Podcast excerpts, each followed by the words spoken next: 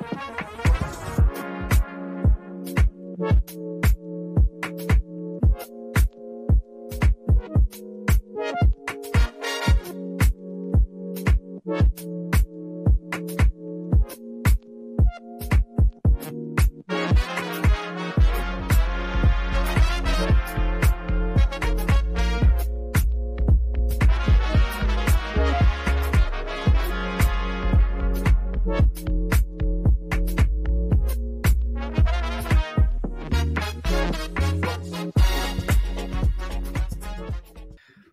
meus amigos, sejam bem-vindos a mais um Logicast 2022. O bicho tá pegando e acho que agora vai, hein, ô Diego? Meio aos trancos e barranco, né, cara? Mas a gente tá, tá indo aí, né, cara?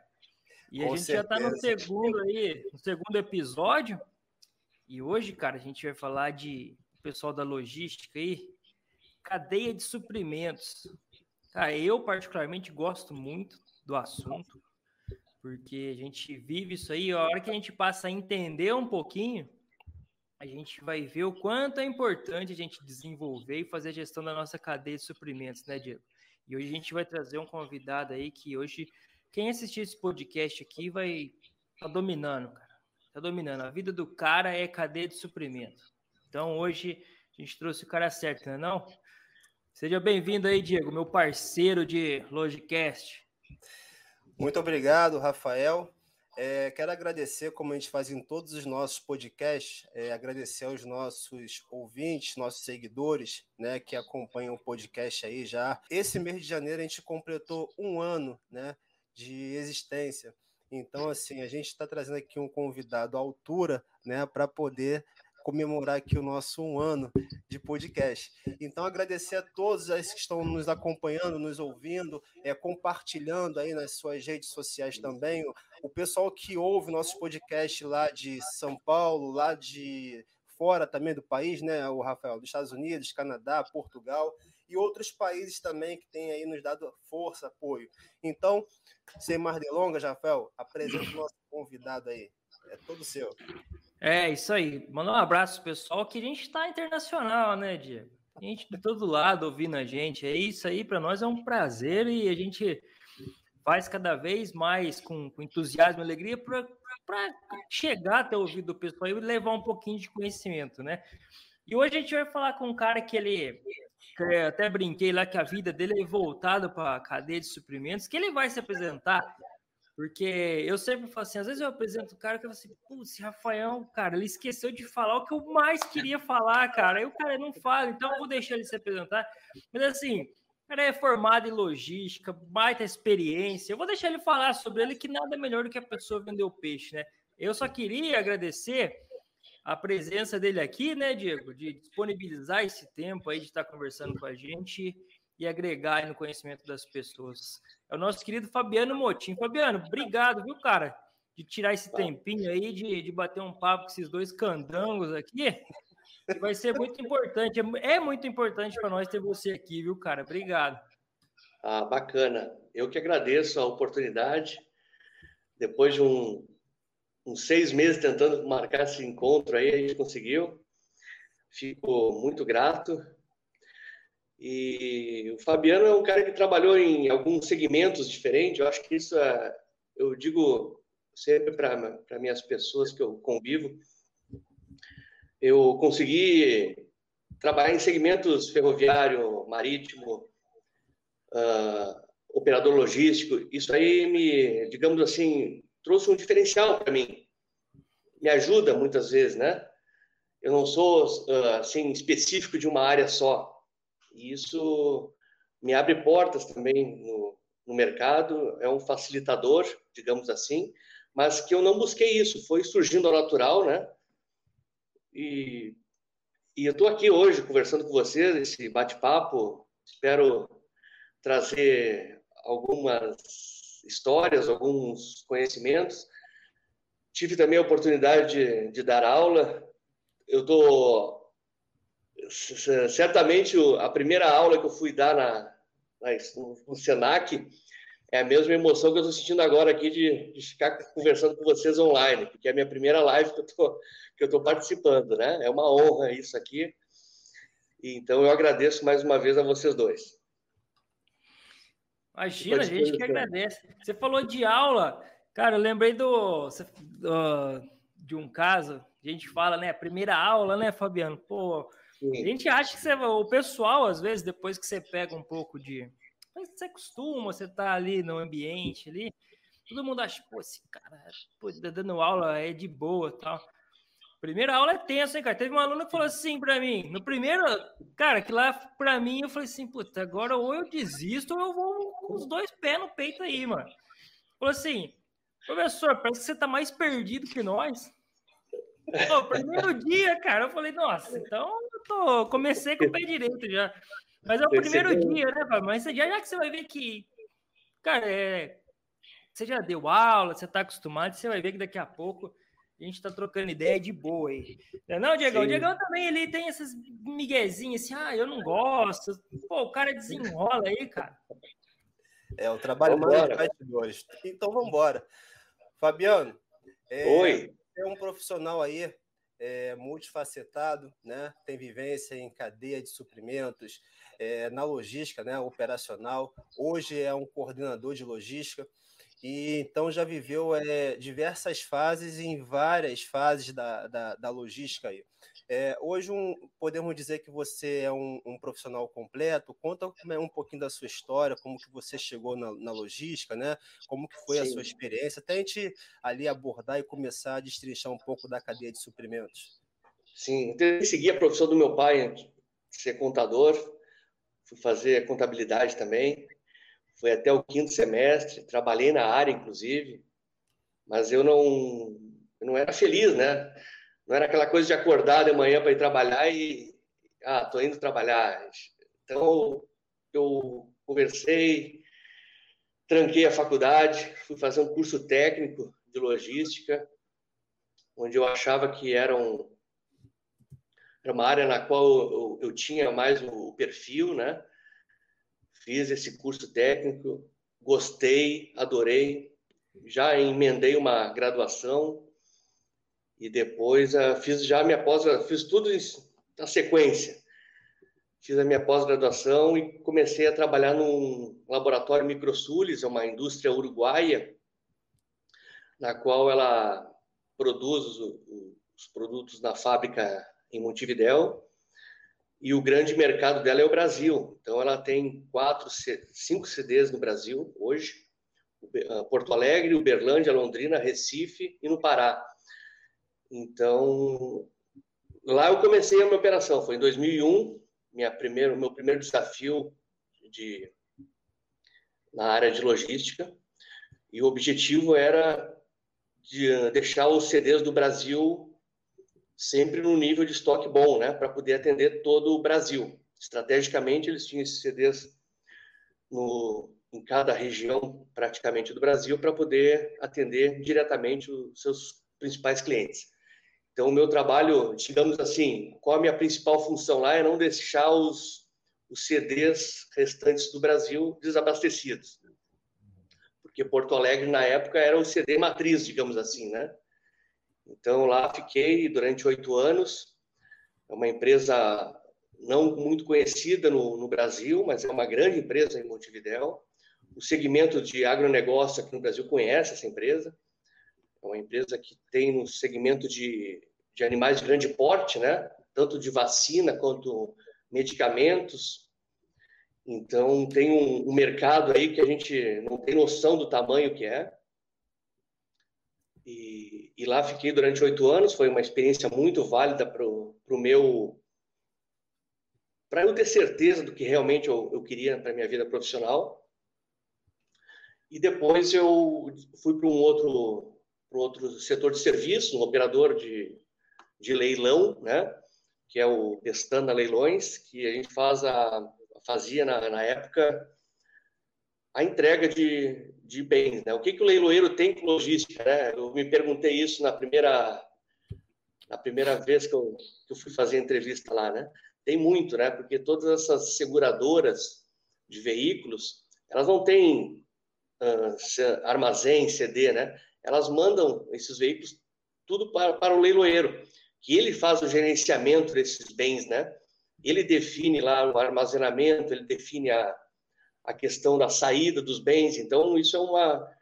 É um, são três CDs, para vocês terem uma ideia, três CDs na cidade de Porto Alegre, na época, né? Hoje eles estão em um CD só, eles consolidaram, mas na época que eu passei por lá, foram, eram três CDs, com um número de veículos significativo, e na qual a gente fazia o, o leilão, né? Tinha, existia o leilão, como a gente vê nos filmes, mas em, por trás disso tem uma logística, na qual a gente faz toda a questão de receber o bem, garantir que ele que ele fique do, do modo que ele chegou e depois que a parte jurídica libera, a gente faz a entrega do, do veículo, né? Também tinha uma, a questão de de buscar esses veículos, fazia a, a, a coleta deles por nossa frota própria e enfim, e depois fui para o Rio, fui para o Rio de Janeiro, onde eu comecei a, inicialmente a dar aula no Senac, uma emoção muito boa, né? uma experiência ímpar. O Rafael aí citou o exemplo dele, o, o meu que ficou marcado foi a primeira aula, né? Não existia nada de online como tem hoje, né? Fisicamente, tem que se deslocar, tinha que, tinha que se deslocar, entrar na sala e abrir a porta e ter 30 pessoas te olhando lá, né? Essa é uma imagem que eu jamais vou esquecer. Foi, foi bacana, foi, eu, eu indico, um dia, quem sabe eu volto da aula de novo, mas essa imagem eu jamais vou esquecer. E depois foi embora, depois da primeira aula vai, depois vai, porque tu, você vai dar aula de, de algo que você tem domínio, né? A única, o único porém é, é, é aquela galera ali ansiosa por, por conhecimento e, na verdade, é uma troca também, né? Porque eles também trazem experiência, isso aí é válido tanto para mim quanto para eles. Então, vamos dizer assim que, que foi muito bacana. Gostei muito, fiquei um ano e um mês, eu acho, lá.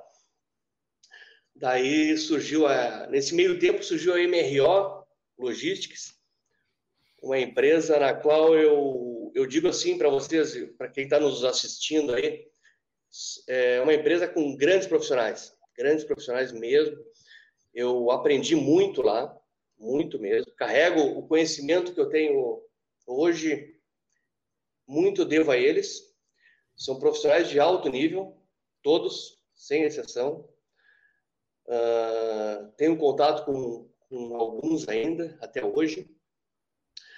E é uma empresa que me deu uma visão uh, diferente assim no segmento vamos dizer assim, operação. Você tem o teu, o teu desafio ali, que é o, o dia a dia da, da, de, cuidar, de garantir o, o atendimento ao cliente, garantir o, o, inventário, garantir as suas.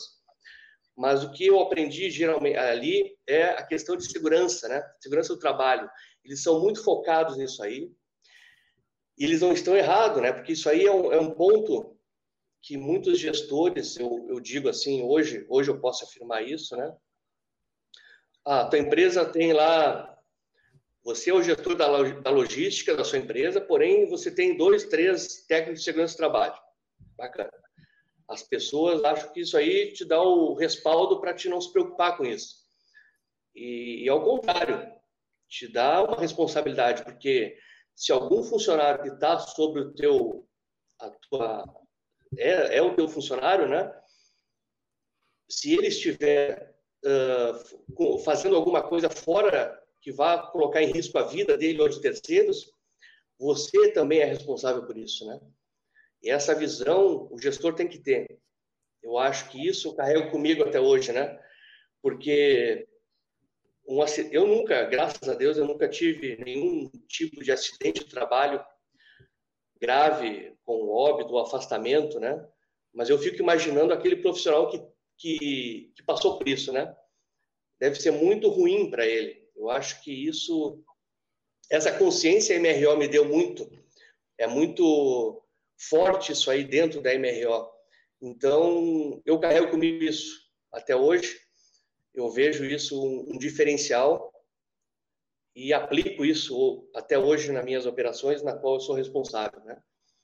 Porque a pessoa, quando sai de casa, ela deixa uma família, deixa uma esposa, dois filhos, e sai andando com os dois pés, volta, sai com os, os dez dedos da mão, com consciência, e tem que voltar. E a família espera que ele volte assim, né? Então, esse, cabe, esse cabe MRO, para quem está ah, ouvindo ou talvez nunca escutou essa sigla, o que, que significa, o que seria esse MRO? Material, uh, material, reparo e operação, né? Ah, sim. Então, é porque às vezes as pessoas veem essa sigla na, na, em algumas vagas, né? Até mesmo é, no, no cargo da pessoa lá no LinkedIn, e às vezes fica se perguntando né, o que significaria esse MRO. Então. É, então, fala assim, ó, nem vou me candidatar, tá pedindo MRO, a pessoa nem é, sabe o que, que é. é. Às vezes ela, ela sabe. é, o, é o nome da empresa, né? É o, ele, eles têm a característica de, de trabalhar dentro do, do cliente, né? Esse é o, uhum. é o foco deles, né? O, tanto que a matriz deles é num prédio comercial na Barra. O resto da operação toda é dentro do cliente, operações de grande volume, de grande uh, valor agregado. E, e, é uma empresa muito sólida, muito boa. Eu super indico, sempre quando as pessoas vêm me perguntar, eu, eu indico sim. A MRO Logistics tem um, um grau de, de profissionalismo muito grande. E é isso que eu tenho a falar deles aí, né? É, Fabiano, Oi. A gente, é, nesses últimos anos, né, a tecnologia, a informação, ela tem avançado aí é, surpreendentemente, né? A gente tem visto as coisas avançando e as coisas também dentro da cadeia de suprimentos se modernizando. Né? Por isso que o, o tema cadeia de suprimentos é uma coisa que sempre está é, em evidência, é sempre um tema atual. Né? Antigamente, quem fazia cadeia de suprimentos, quem trabalhava com cadeia de suprimentos há 10, 12, 15 anos atrás, até mesmo 5 anos atrás, tinha ali um, um, um formato de trabalho.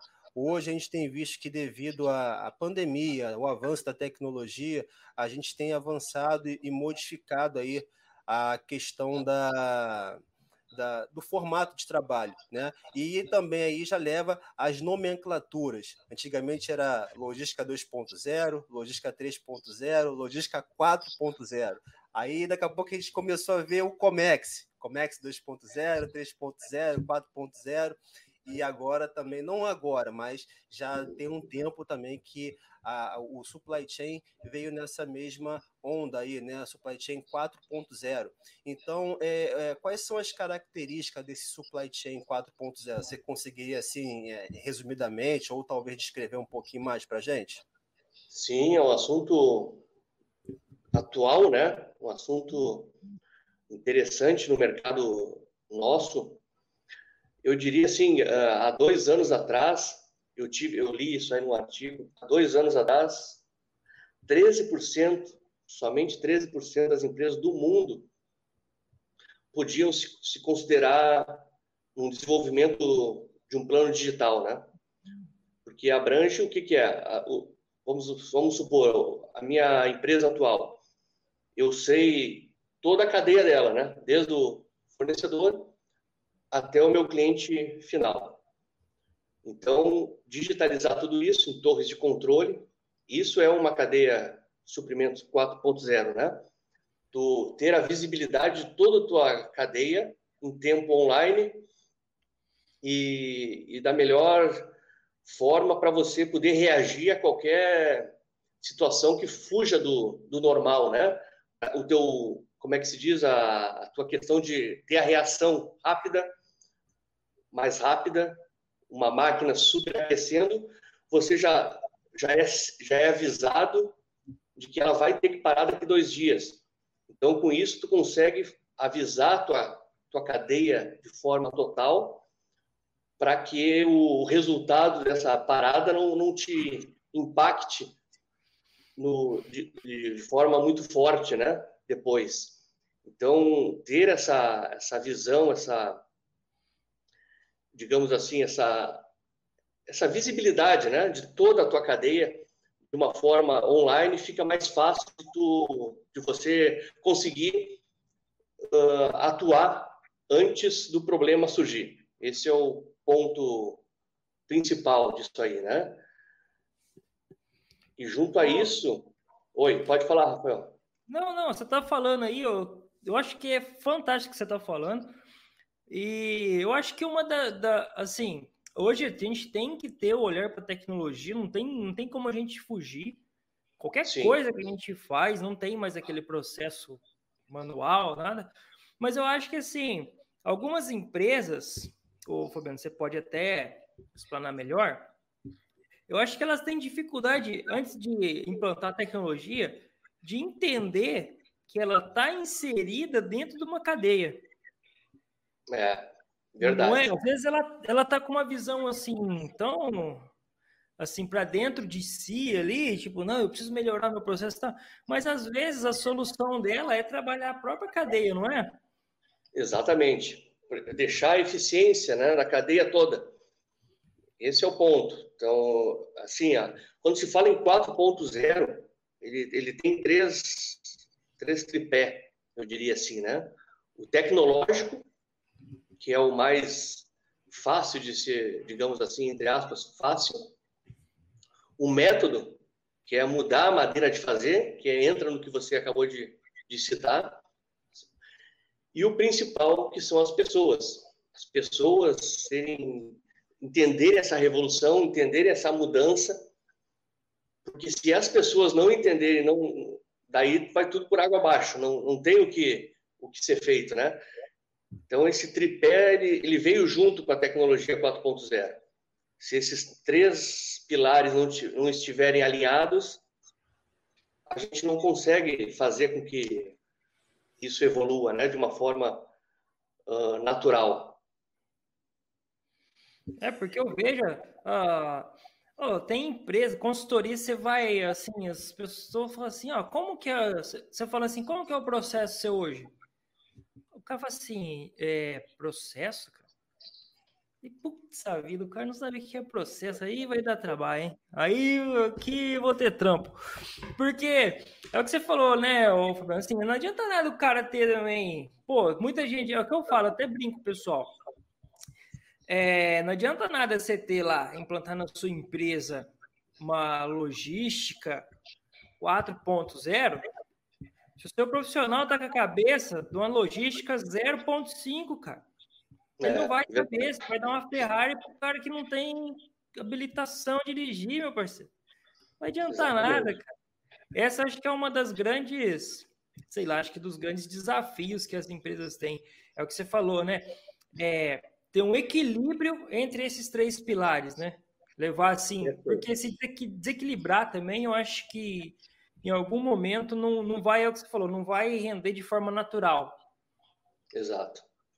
Ele tem que ter o conhecimento da cadeia, ele tem que ter a visão fora da, daquele núcleo que ele está, entender que a tecnologia veio para auxiliar ele, melhorar o processo dele, né? É, é aquela pessoa que está ali fazendo aquilo ali há 20 anos e, e, e o mundo está mudando, e ele tem que mudar também. Porque tecnologia veio para não veio para substituir as pessoas, e sim para melhorar os processos, né? Para fazer com que que o resultado venha mais rápido, venha com mais qualidade. Muitas pessoas também acham que ah, o supply chain, tu posta no, no LinkedIn, por exemplo, um vídeo lá com um robô separando mercadoria. Aí nos comentários lá já vem, ah, vai tirar emprego, vai aumentar o desemprego. Não, de forma alguma vão surgir novas profissões, já existem novas, novas profissões sendo postadas aí em muitas empresas. Por exemplo, treinador de robô é um fato, isso eu vi, ninguém me contou. Então, é o aperfeiçoamento das pessoas que está que tá sendo, que tá sendo, como é que se diz, proposto, né? Não a falta de, de, de, de emprego. Não vai ocorrer isso. A questão é que a gente vai melhorar a qualidade até mesmo do profissional trabalhar. Muitas vezes a gente tem em mineradoras, já, já existe isso, tá? O, o veículo operando dentro da, dentro da mineradora e o cara numa torre de controle. Antigamente era o cara uh, lá dentro da cabine, com risco de vida, né?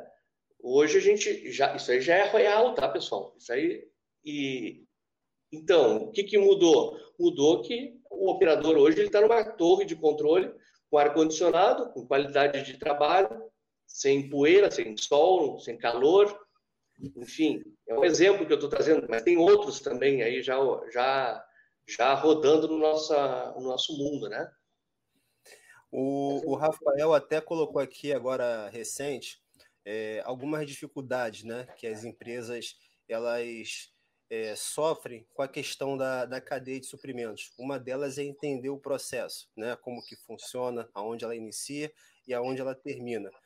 É, você aí, com, com toda a sua experiência, bagagem, né, vivência né, em diversas empresas, é, aonde que você encontrou, aonde você tem encontrado dificuldade né, nas empresas, né, o que tem sido precário nas organizações e até nessa questão da pandemia também, né? Por exemplo, a pandemia veio, muitas empresas que estavam atentas ali ou que tinham soluções rápidas, elas conseguiram se adaptar, fazer mudanças é, é, drásticas em tempos curtos. Mas tem muitas empresas que, devido a essa pandemia, também não conseguiu se adequar e ainda, consegue, ainda estão sofrendo aí gradativamente com, com o avanço, com essas mudanças. Então fica essa meio que pergunta no ar, né? É, quais as dificuldades encontradas na cadeia de suprimento é, dentro das organizações? O que, que tem sido precário dentro delas? É. Bom, essa pandemia foi um combo, né? Foi um combo de, de, de fatores. Ela, ela, colapsou a nossa cadeia, veio seguida com lockdown. Foi, cara, foi um gerador de, de vários de várias situações. No Brasil, antes da pandemia, nós já tínhamos uma, uma infraestrutura uh, não satisfatória, e com isso ela ficou mais escancarada ainda, né? Então, colapsou a cadeia, uma, teve, tivemos ruptura total do, do processo. A dependência chinesa foi um, um fator que ficou escancarado também. O desabastecimento, o atraso no, nos embarques, falta de insumos, matéria-prima, falta de container também, né? Nesse processo todo aí, né? Isso aí até hoje ainda tem, as empresas, muitas empresas ainda estão sofrendo isso até hoje, né?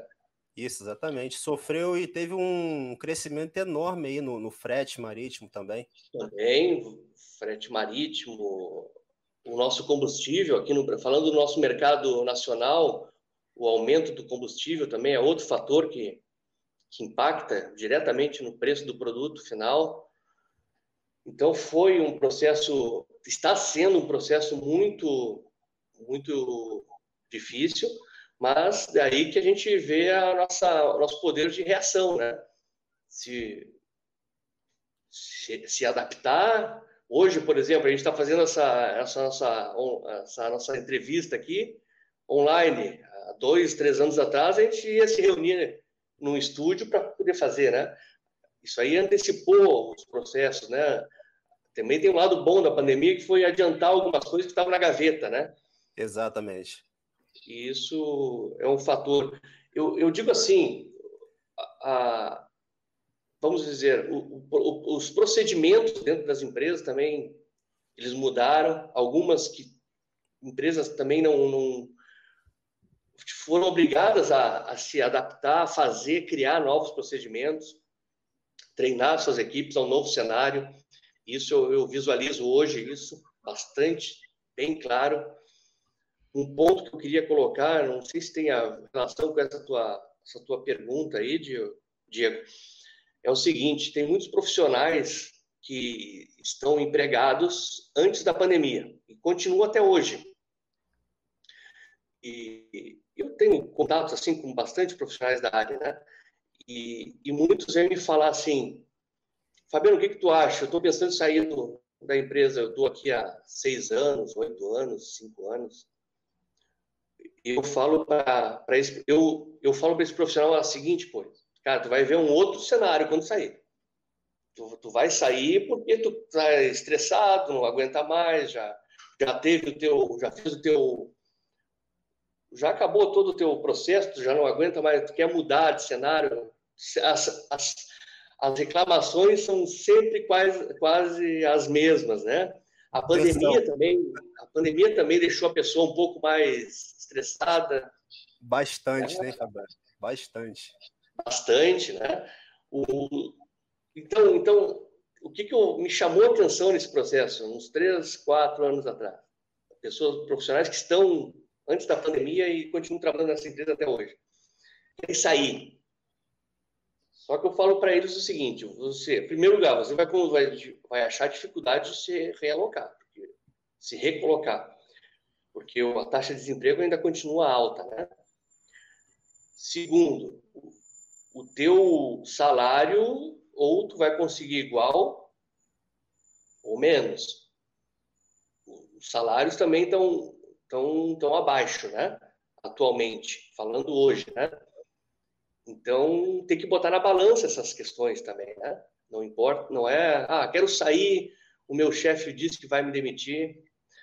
Bacana, mas tu vai conhecer um novo mercado. Tu tem que, tá, tem que botar isso na balança, que é importante eu diria, eu digo para quem está nos ouvindo aí, que salários mudaram, os, os, os, os vamos dizer assim, o mesmo estresse que está tendo na tua empresa atual em virtude da pandemia, tu vai continuar tendo na outra, né? Não, é, você deve, é deve, deve ver aí diariamente, o Rafael Pigosi também aqui, o meu parceiraço, amigo de bancada, ele também vê isso bastante nas empresas que ele já passou, viu bastante nas empresas que ele já passou. Ah, e ontem eu vi até um tema numa revista famosa que publica matérias da, da logística, é, falando um pouquinho desse novo desafio do profissional, né? Da, nessa em 2022 nessa nova mudança porque assim antigamente você até conseguia entrar na logística com um pouquinho de experiência, ou até mesmo sem experiência né, dentro da logística, às vezes por uma indicação e tudo. Só que hoje o mercado ele está muito exigente, até para os profissionais. Quando você, por exemplo, é, eu acredito que a maioria das pessoas que estão aqui ouvindo o, o podcast, ela vai se identificar. É, outras não. Tem umas que, como você falou, ela já está insatisfeita, já chegou no limite dela de estresse, de, de processo, de rotina, ela chega lá, não, vou meter o pé, vou sair, vou procurar outra coisa para fazer. Mas tem outras que não. Ela vai ali levando dentro da empresa aos poucos e já vai colocando o currículo na outras, em outras empresas, até para ela poder começar a sentir como é o mercado. E aí eu, eu até comentei nessa publicação esses dias nas redes sociais e falei assim, é, hoje o profissional de, de logística fazer ali o básico, fundamental, essencial, já não é tão diferencial assim, né? Você tem que ter, é, vamos botar soft skills, né? É mais. Você tem que ter outras competências, você tem que ter mais coisas, conhecer mais ferramentas. E aí, um dia desse, estava vendo uma vaga na internet e estava pedindo para o profissional de logística que ele tivesse Power BI, tá? Que ele tivesse que ter, é, como é que é? É uma palavrinha agora que todo mundo está usando nas, nas organizações. É, controle emocional, acho que era isso. Controle emocional. Inteligência emocional. Inteligência emocional. Você tem visto muito isso também, o, o, o Fabiano? Inteligência emocional está faltando muito nos profissionais. É, como é que está essa questão assim? E o salário da, da, vaga era 1.100, parece. É, 1.100. Para coordenar é, 10 estados, né? Um tempo de reais. É, não, não, vi, não vi esse anúncio ainda com inteligência emocional. É. Mas, enfim, tem que ter, tem que ter. Atualmente tem que ter muita. Porque o, o, o gestor hoje, ele, ele, ele, tem que, ele tem que cuidar das pessoas, né? Não adianta, ah, eu sei todo, eu sei tudo, sei Power BI, sei sei fazer todo o processo rodar, mas se você não tiver a, equipe na tua mão, saber lidar com, a, com as pessoas que você tem na sua responsabilidade, está é, fardado ao, ao, ao, fracasso. Infelizmente, é assim. E, e, abrange também aquela questão que eu falei lá no início, de, de segurança também, que eu cuido disso muito. É importante, é importante ter isso o equilíbrio a, a gestão de pessoas hoje ela está não só na área de logística, em todas as outras áreas, né? Ela faz parte do, do contexto, vem, tu tem que estar no teu pacote. E a gente aprende isso é na prática, né? Não é na faculdade. Eu digo sempre isso. É na prática que tu evolui nesse, nesse contexto, é na prática que você aprende a lidar com esse contexto.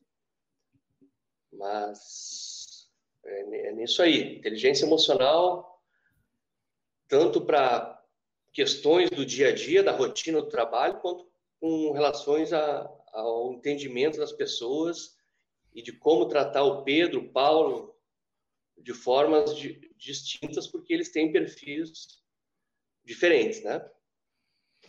Você falou de segurança, eu estava até vendo assim, ó, ó, como que vai mudando, né? Igual você, você, você comentou, Fabiano, o cenário vai mudando, o mundo hoje é outro, e eu estava vendo que agora não lembro se estava em estudo ou se já estava é, para ser é, aprovado, que o burnout como doença ocupacional.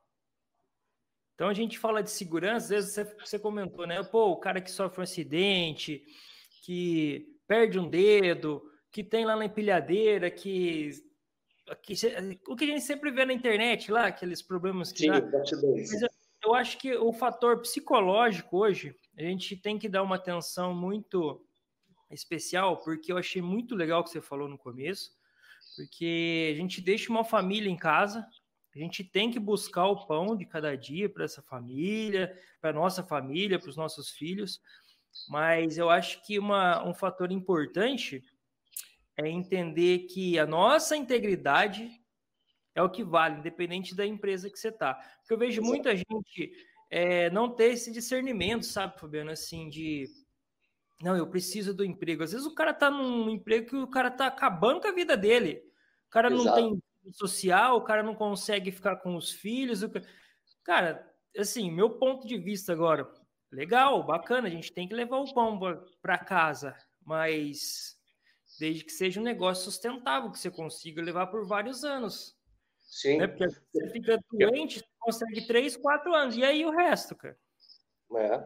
O cara pode voltar inteiro, mas mentalmente não, né? Destruído, né? né? É, Destruído. verdade. Virando sábado, domingo, trabalhando. Não que não seja válido, tem operações que precisam disso, mas o cara tem que Sim. saber equilibrar isso aí, né? Isso, acho que essa é a palavra, equilíbrio, né, cara? Tipo assim, lógico, a gente não vai negar de trabalhar um fim de semana tal. Mas você trabalha todo fim de semana, das sete da manhã à meia-noite, cara, vai chegar uma hora que pô, você não vai aguentar, corpo, cara. É, exatamente. É, é, o que eu digo, eu tenho, vamos dizer assim, eu gosto de, quando eu entro numa empresa, principalmente, é, principalmente não, quando eu entro numa empresa, é, é você, porque no, no, tem um processo de RH, processo do, com o gestor que, que vai te contratar, que ele faz a entrevista, você é contratado. Bom, muito bem, contratado, parabéns, todo mundo feliz. Você entra na, na empresa, você tem que diagnosticar como é que é esse, esse processo todo. Né? Você está sendo contratado para gerir aquela operação. Mas, e aí? Será que não está faltando abaixo de você um supervisor, um analista? Tem que fazer o diagnóstico dessa operação muito bem feito. Perfeito. Porque isso aí na entrevista não é colocado muitas vezes, né? Ah, não, porque na entrevista lá é o mar de rosas, né? Sim, não, porque a gente tem que. E a gente dá bom par... dia. Tem, isso. Gente, nossa, todo mundo aqui tem 15 anos de empresa. Ah, é, tá bom. A hora que você entra lá, que você vai ver que chicote é. estrala. Aí você tem que fazer esse, esse monitoramento aí mesmo, né, Fabiano? Porque na entrevista. É. Exatamente. A palavra diagnóstico está muito batida, mas ela, ela, é assim, ó, é diagnosticar o teu, o, a, tua, a tua cadeia toda na qual você vai ser o responsável. Beleza, isso aí ok. Mas ela está funcionando de uma forma racional? Ela está tá faltando pessoas nesse processo? Muitas vezes está isso, né? E tem que ser colocado isso logo no início que você entra, porque senão depois a conta vem, vem para você. Ô, ô, Fabiano, assim, igual você que é especialista em redução de custo, o pessoal às vezes acaba confundindo isso aí, né? Ah, eu vou reduzir é. custo. Aí, uma gestão lean. Aí manda todo mundo embora e deixa um cara fazendo um serviço de sete pessoas. Aí o cara não, não. faz nada certo. Ah, mas a gente tá enxuto. Tá enxuto até demais, cara. Não tá saindo nada, não resolve nada. Tem isso, nível, de serviço, né, nível de serviço lá embaixo. Mas é isso, é esse o diagnóstico. Muitas vezes, o aumentar o quadro de funcionários não é aumentar custo, né? É, é melhorar o nível de serviço. Isso. A gente tem que fazer esse diagnóstico, é importante fazer isso aí, envolver o RH nisso aí também, que é peça fundamental, eu diria. Eu trabalho muito com o RH junto comigo, porque é ali que também tem as dores também das pessoas. Muitas vezes o, profissional ele prefere ir direto ao RH, fazer, falar a, os problemas, as reclamações. Tu tem que estar alinhado com o RH nisso aí para poder ajudar de alguma forma, né? e, e, criar vínculos com essas pessoas, entender cada um. Ah, eu tenho uma equipe com 37 pessoas. Muito bem, eu vou escolher cada dia para falar, conversar com duas pessoas e entender quem é, quem são aquelas duas pessoas. Mas daí entrar fundo, né? Entrar lá no, no pessoal dela, lá no saber o, quantos filhos tem, a mãe está internada no hospital, não está. Muitas vezes o cara chega de mau humor no, no teu trabalho você não entende aquele. Por que, que ele está com aquela cara fechada, com aquela cara. Tu vai descobrir depois que ele está com a mãe dele no hospital há sete dias, oito dias, sei lá quando. Então tá explicado, tá justificado aquele mau humor dele, né? Então, se tu entender as pessoas na qual você tem sobre o teu guarda-chuva, tu, tu não está fazendo o diagnóstico correto, né? Então, tem que entender a operação, tem que entender as pessoas que você tem na sua na sua, no seu guarda-chuva, na sua, no seu teto. Muitas vezes aquele profissional que está ali insatisfeito, não, não, te dá muita atenção, não, não, não faz um trabalho bom, o sonho dele é ser professor de educação física. Então ele está numa profissão errada. Ele está ali mais é por causa do dinheiro, porque tem que levar dinheiro para casa. Então isso aí também tem que, tem que entender, né? O perfil de cada um está de acordo com que o sonho que ele tem, né? Qual é o sonho que ele tem, né? O sonho dele é, é ser corredor, é ser professor de educação física, ser professor de história. Então, tem que entender, entrar a fundo em cada pessoa que você tem é, é isso, né? Entender o que, que ela tem como objetivo de vida. E, é, Fabiano, é, eu como eu como gestor, você como gestor, o Rafael como gestor, é, a gente precisa não entender somente a operação, mas entender também da gestão. E você, numa gestão de, de cadeia de suprimentos, a gente até conversou num outro podcast aqui com o professor Paulo Roberto Bertaglia, né, que é um ponto, até onde você também está comentando aqui, entender os profissionais e tudo. Mas você, como, como um gestor, você já está vendo ali a parte operacional, você já consegue identificar os profissionais para cada serviço, quem, quem tem a melhor adaptação para um tipo de atividade. Eu, eu, numa entrevista que nós fizemos com o Daniel Mensa, ele até falou de um profissional que ele fez uma entrevista e o rapaz falou assim para ele: Olha, é, quais são as atividades que vocês têm aqui? Se eu estiver faltando em alguma palavra, ou Daniel, você estiver me escutando aqui, me desculpa, tá? Mas é só para talvez ilustrar. É, o rapaz falou assim: quais são as vagas que você tem aqui? Aonde que eu iria trabalhar dentro da empresa? E ele falou: olha, você vai trabalhar naquele setor ali. Ele, poxa, olha, se eu puder escolher, você poderia me colocar numa outra área? Qualquer gestor, né, qualquer gestor naquele primeiro momento que estivesse contratando aquele profissional, já ia demitir. Já não ia nem aceitar. Pô, o cara entra na minha empresa, quer ficar escolhendo onde quer trabalhar e tudo mais. Agora quer sentar na janela. É, já quer sentar na janela, mas não, ele foi o escutou. Por qual motivo você não quer trabalhar ali? Não, porque ali eu tô vendo que vocês trabalham muito com poeira. E eu tenho alergia à poeira, entendeu? Mas eu tenho muita vontade de aprender. Se você puder me colocar nesse primeiro momento em um outro setor, já vai me ajudar. Então, assim, ele deu a oportunidade e disse que foi um dos melhores funcionários que ele teve entendeu? Durante aquele período. E aí você, como um gestor, é, eu particularmente gosto muito de ver números, tá? Gosto muito de ver números, aqueles painéis de controle dando ali os gráficos, né? as Sim. indicações. É, eu vi aqui também que você tem gestão por metas, é, criação de indicadores, né, KPIs, né, que as pessoas dizem. Quais são hoje os melhores indicadores aí para para quem trabalha com cadeia de suprimento, assim, quais são os melhores indicadores que ele deve ter em mãos para poder fazer uma, uma melhor análise do mercado? É, primeiro, fazer o, o, o, diagnóstico da tua operação, para criar indicadores que realmente sirvam para te alimentar com informações que você tem de interesse né, na tua operação. Na, falando em suprimentos, o saving é um indicador importante, né? Você ter esse indicador, o que, que vem a ser o saving? É o teu, o teu comprador lá faz cotação de, de matéria-prima de, de um determinado produto. E ele recebe o, o retorno do fornecedor com três valores lá, 100, 120, 150. E ele fecha por 100. Ele não fez um saving, né? Ele simplesmente ele pegou o menor valor e executou.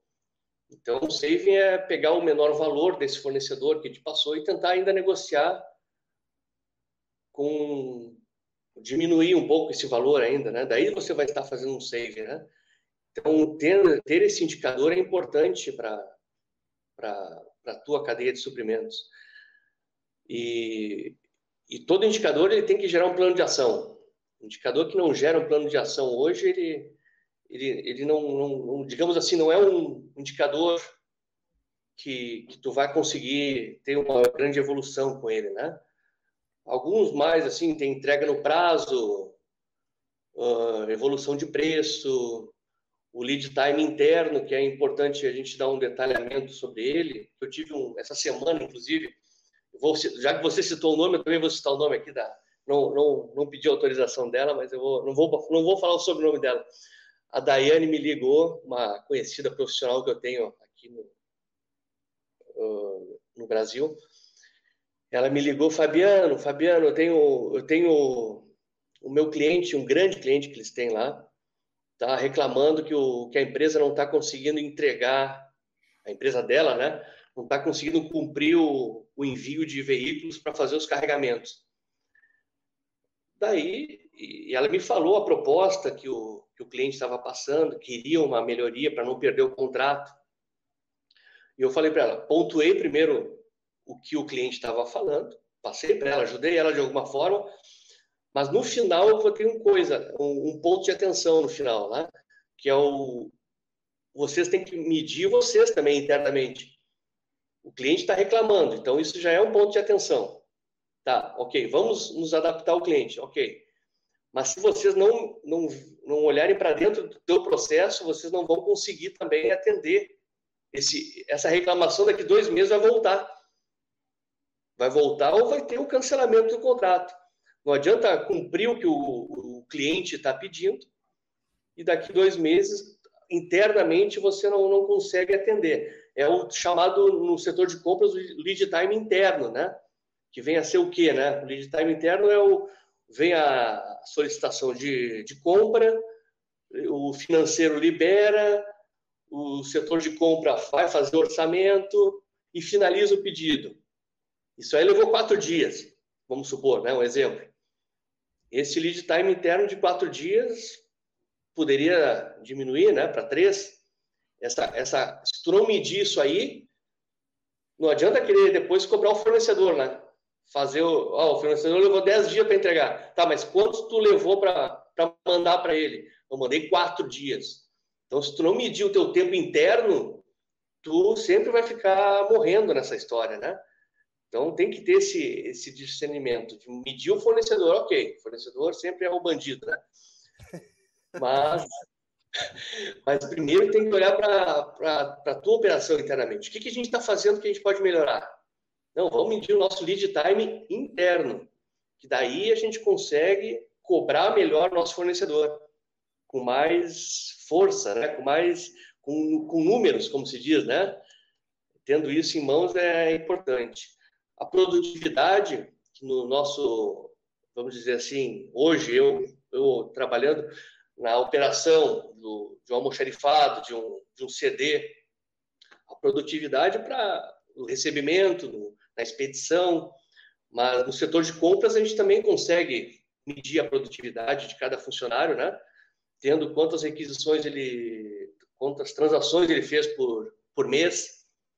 Ah, o funcionário, o Rafael fez 100 transações e o Diego fez 70 transações. Mas só que o Diego trouxe 120 mil para a empresa, né? E o Rafael trouxe 90. Então, a, muitas transações não, não, não reflete a, a performance, né? Tem que ter esse número para você ver se realmente o que, que ele trouxe em valor. Ah, trouxe uma, uma redução de significativa, mesmo fazendo menos transações que o outro. Então, tu tem que ter esse número para também medir a tua equipe, né? Então, é possível nos suprimentos e é totalmente viável dentro da operação logística também, na qual atualmente eu tenho mais, estou mais voltado, né, na, na operação, no show de fábrica mesmo, né? Mas nos suprimentos a gente tem essa, essa possibilidade de, de, de fazer também essa medição.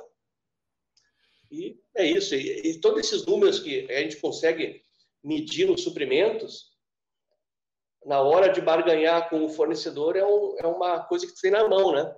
É um poder de negociação maior que tu tem, né? Tendo números, né? Não só em valores de preço. A evolução do preço é outro indicador também, né? Hoje a gente está com evolução de preço no Brasil, perdeu de, perdeu o controle. O piloto sumiu, né?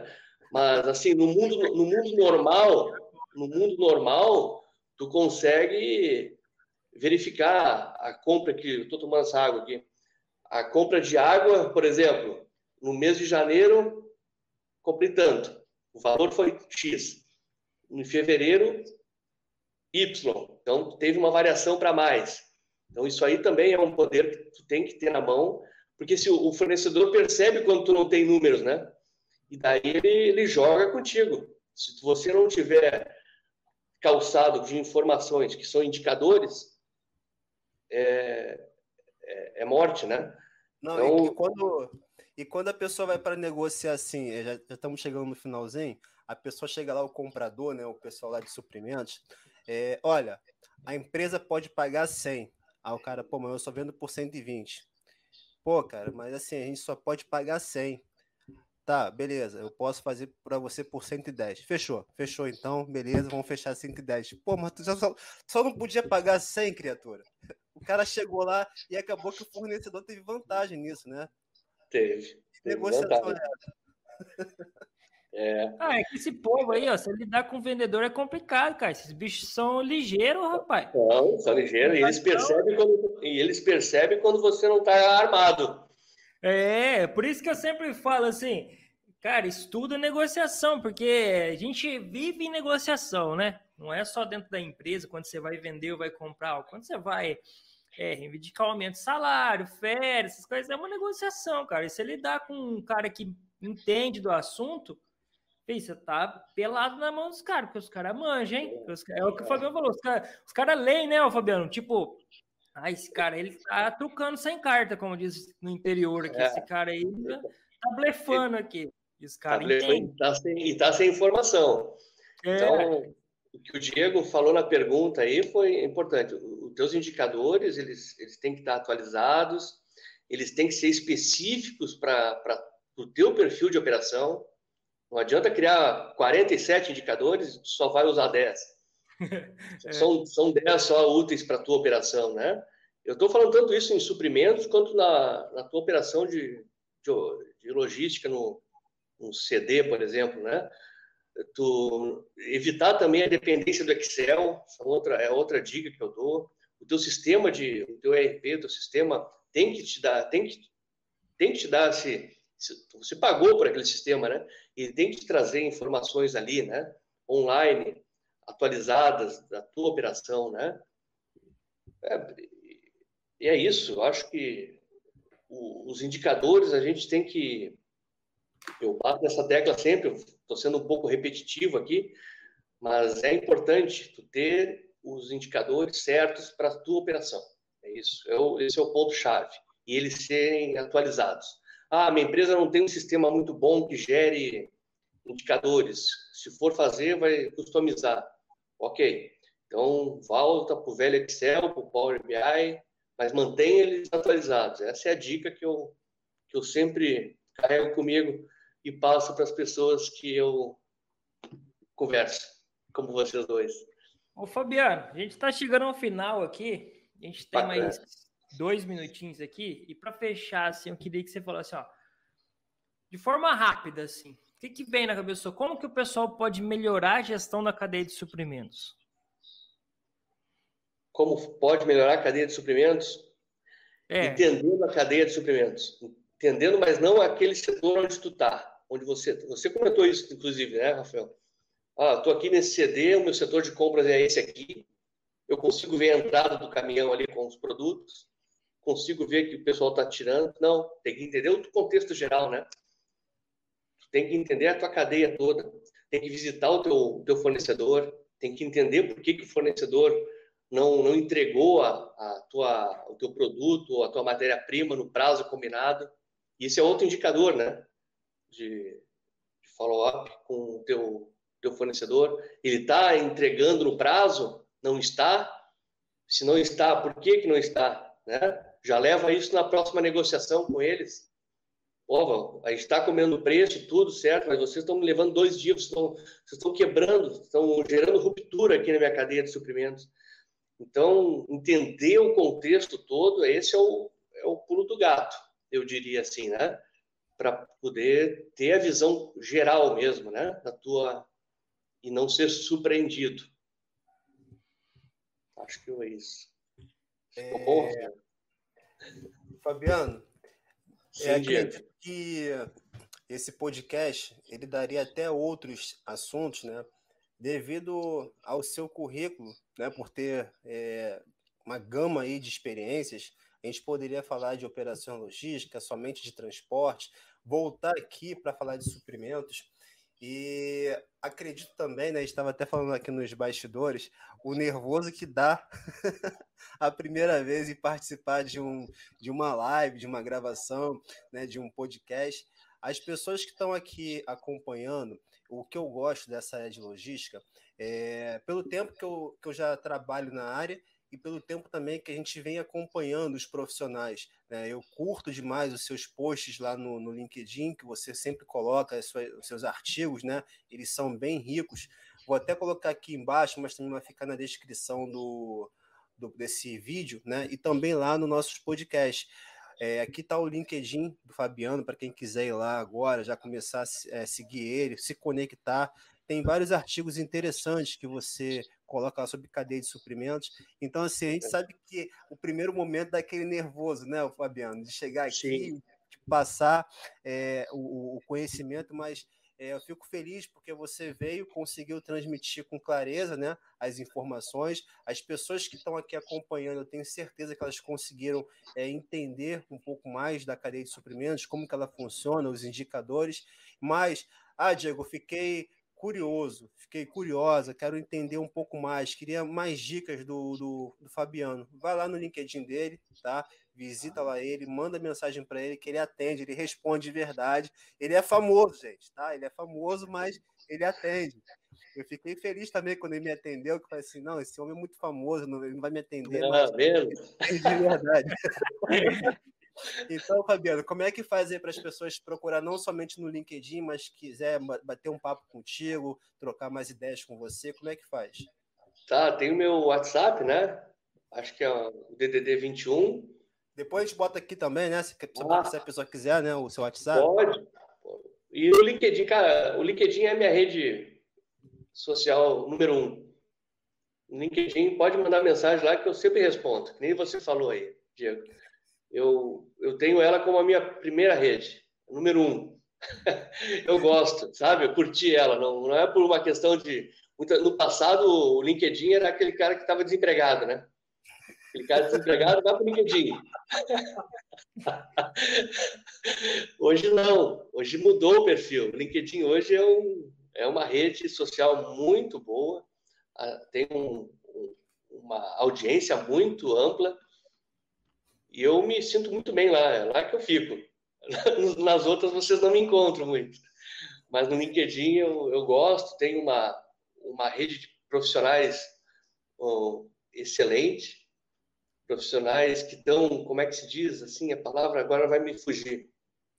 mas ansiosos, não é ansiosos, é carente também, né? sedento, é, de informação. Isso aí, eu achei um. Esses posts que eu coloco lá é uma coisa que eu fico. Durante um mês, assim, eu fico largando. Chego em casa, não tenho que fazer muita alguma coisa, não vou, vou, lanço umas ideias lá e vou, vou, vou gravar. Quando acabou a ideia, daí eu posto. Eu largo postagem lá. Mas é uma coisa. Hoje eu estou trabalhando sobre 5S. A próxima edição aí vai ser um 5S aí, porque as empresas elas têm a, ah, nós aplicamos o 5S, bacana. E está rodando? A pergunta que eu faço, né? Tá, ah, tu aplicou. Durante os três primeiros meses, funcionou. Virou o ano, agora estamos no início do ano, né? Como é que está isso aí? Está atualizado? Eu estou falando do 5S, mas vamos ver os outros também, né? É bom dar uma revisada nos outros, porque tudo que tu implanta, tu gasta hora extra, treinamento, custo, dependendo do, do que você implanta, é, tem algum custo para comprar, uhum. né? E, depois é implantado e, e não fica atualizado, não, sabe? É o, e cabe ao gestor também, vai na conta do gestor também. Tem que verificar lá se está tá funcionando, está sendo atualizado, porque depois vai sumindo, vai sumindo e acabou, né? Então, é, esse, esse, essa nova vertente, assim, tem, que olhar, tem que verificar se o 5S foi implantado, tá, tá implantando, tá rodando. Não foi implantado, tá uma alternativa aí, começar o ano implantando já para passar o ano 2022 bem, né? Então já fica a dica aí, né? Para quem quiser saber um pouco mais de 5S nas próximas semanas, né? Você já vai estar publicando no seu LinkedIn. Então, Vou assim, postar. A gente finaliza aqui, o, o, o, Fabiano. A gente agradece demais por você ter participado e aceitado o nosso convite. Finalmente nasceu nosso podcast, né? Vai ao ar daqui a algumas semanas. A gente vai divulgar com, com bastante alegria esse podcast, porque a gente sabe que do carinho que você é, deu o seu tempo aqui para poder trazer conteúdo e informação. Então, eu te agradeço demais aí por, por ter participado e espero que tenham outras aí e a parceria continue, não, Fabiano? Tá bom, combinado. Agradeço a vocês pela oportunidade, tá, Rafael e Diego? Muito obrigado mesmo. Gostei. Já passou aquela ansiedade, já passou, tá, Rafael? Aquela, já, já entrei na sala. Ah, é. Agora já era. Agora, Agora já era. Agora é só outros, fazer outros. Que isso aí. A gente pode falar, ô Fabiana, é, o problema é assim, o primeiro, entendeu? Isso. Assim, cara, vou... Nossa, aquele dá aquele nervosismo, aquela ansiedade. Depois o problema é a gente parar de falar, entendeu? A gente não é, consegue mais. Não consegue mais. Mas, Fabiano, a gente que agradece, viu, cara? Assim, é, é o que a gente busca, é isso, a gente trazer conteúdo assim, de forma descontraída, leve, para para a gente é, conseguir alcançar aquelas pessoas mesmo assim que, que buscam esse perfil, né? Porque é chato, a gente sabe que é chato também, né, cara? A gente não pode Sim. negar que você Tem ficar que mais, mais leve, né? Um monte de. Nossa, cara, cansa, né? E a gente Isso. vem aqui mesmo, cara, para a gente falar de conteúdo e brincar um pouco aí, que a vida não é só trabalhar e Exato. pagar cara. Exatamente. Tem que ter um momento de descontração. E a é gente conseguir ter descontração com conteúdo, melhor ainda, cara. Melhor ainda. É isso aí. Fabiano, obrigado. Esse, esse é o caminho. Tá bom, gente. E a gente Eu vai falando aí, você... a gente fica muito agradecido. Bacana. Pessoal, a todos aí que acompanhou o nosso podcast, agradeço demais. E fique ligado que em breve a gente vai trazer mais conteúdos e novos convidados. Um abraço a todos aí e até a próxima. Tchau, tchau. Valeu, pessoal. Valeu. Tchau, tchau. Um abraço.